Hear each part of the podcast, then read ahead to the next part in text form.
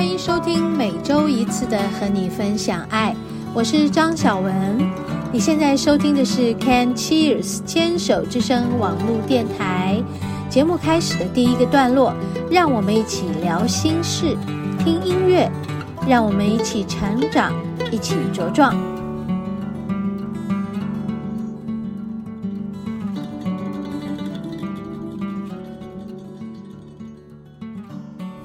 嗨，听众朋友好，欢迎收听今天的和你分享爱。嘿，我是主持人张小文。今天是在一个清晨到中午非常的嗯凉快，而且还充满了阳光的日子。应该说已经入秋了啦。好，在秋天我们可以吹到很棒的秋风。秋风扫落叶，大家都听过吧？所以秋季的风是这个季节的特色。当然也有春风了哈，春风跟秋风不太一样。春风是吹了又生，秋风是真的就是一个准备要嗯要汰换新陈代谢的开始，他应该这样讲对吧？哈，大家应该都知道嘛哈。秋天就会有很多的落叶，然后秋天的风呢，就会把落叶卷起来，然后扫在一块儿。这是一个很奇特的大自然的现象。所以我们在秋天来到的时候，哈，我们就会看到这个路边的路树，地上的叶子特别的多，而且都是那个黄黄的、褐褐的颜色。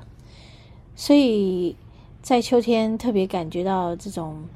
有一点离愁的感觉啊、哦，就是说离别的一种惆怅，所以有时候每个季节带给人的情感，还有情绪上的一个波动，其实是非常美妙的一个现象。那你你很难想象啊，一个气候会带给人的情感情绪上的。那么深，这么细微的触动，对呀、所以很多诗人都会在每个季节吟诗作对。嗯，飞机来咯。嗯，今天的太阳超好的，不会太烈。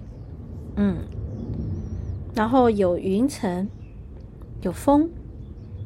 中午以后风比较少，中午以前的风非常的强。我现在是在下午的时间录音，跟大家聊天。今天是一个特别的日子，就是我家的女儿跟她男朋友都在家。意思就是，其实之前他们也在家，可是他们都在睡。年轻人总是半夜不睡觉，白天不起来，所以我都好像一个人。但今天很特别，今天他们早上就起来了，他们就是要早一点起来，意思是。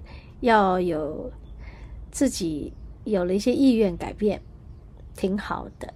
嗯，那我呢，就在上个礼拜交完了我的书稿第二个部分之后呢，我就好像在休息一样，除了做了一些个案，那除了个案之外的步调也都慢下来。然后我还要再完成一些，啊、呃，每一年都。呃，都替这个联合报拍这个水果、蔬果月历食谱。那我们因为最近完成了，然后所以要把最后这十二个月的食谱都交出来，就是十二个月份的水果的食谱要一一写出来。嗯，然后我自己也觉得有点吃力，要在再一次的把自己的。精神集中在一起去写东西，所以我最近就是给自己放大假了，也就不太想要太紧绷自己去写东西，就是不想要给自己太过去思考了哈。其实今明两天是我交这个食谱的稿子的 deadline 哈。现在说起来轻松，其实心里面是有压力的。还有到了某个年纪了，尤其是六十几岁了，这个一点点是压力，其实是不小。好像就说对，应该到了一个要享福的年纪了。我们干嘛给自己这么大压力呢？不瞒你们说，就在我们拍完食谱，呃，拍食谱之前，我就说这是最后一次了。嗯，我就不想再接这个工作。呃，其实并不是因为他给我很大压力，而是其他的工作对我来讲，我已经不胜负荷了，所以我就一个一个把它舍弃掉。当然，他们也跟我说，你随时想要做就告诉我们，好不好啊？哎，我也觉得，嗯，好啊，随时想要做我就跟你们讲啊。哎，很棒啊！建立起来了六七年的情谊，挺好的，而且这个是很有趣。每一年我们都要超前部署，就是今年拍明年的，所以我每一年都会提前去过下一年、下一个年度。嗯，很有意思吧？嗯，好，跟大家闲聊，我们休息一下，等一下继续闲聊，OK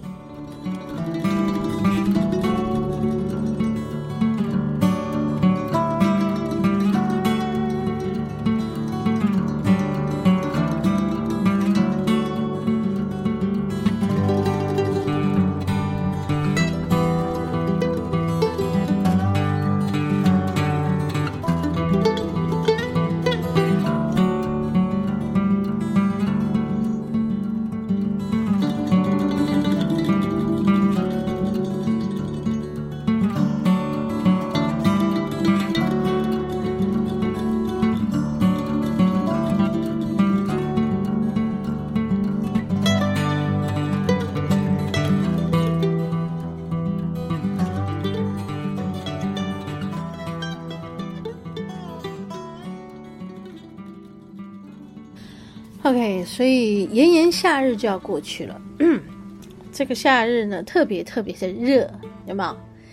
而且今年的台风还真的有进来啊，就觉得很很棒啊！很久没有真的被台风扫过的感觉，觉得大自然对我们真的是非常的好。嗯，虽然每次夏天都会有台风经过我们。很多年来呢，他也都没有登陆。其实登陆的这个状态也是，好像只是就是扫过去，也并没有真的造成什么。嗯，这次今年就有一两个台风比较清楚。嗯，然后今天一大早那个风很大，我也想说，哇，这个风是不是又来了一个台风在附近呢？应该搞不好就是，呃，或者是说上一个台风走了以后，其实也有另外一个台风已经形成在附近，嗯，所以这些低气压的确哈，远远的也会对我们这个岛屿带来一些什么影响吧，真有意思哈，加上秋天的风，嗯，就感觉到，对呀。我们在每个季节，我们都可以享受这个季节的特性，大自然的变化。像今天的午后的阳光，特别的亮白，觉得在太阳底下，感觉到自己就是被这个亮白的光照射洗涤。